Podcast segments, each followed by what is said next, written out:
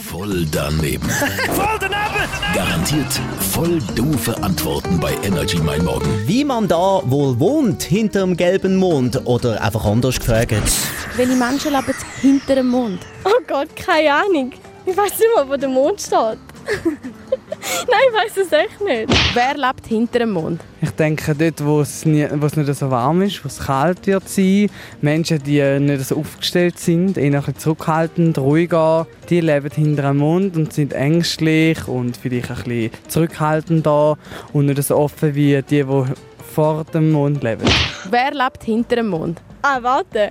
Alle. Alle leben hinter dem Mond. Wieso? Weil der Mond ja von uns ist. Und das hat keine Ahnung. Wieso? Wo ist denn hinter dem Mond leben genau? Zum Beispiel, mh, blöd gesagt, Iran, Irak und so Sachen, denke ich.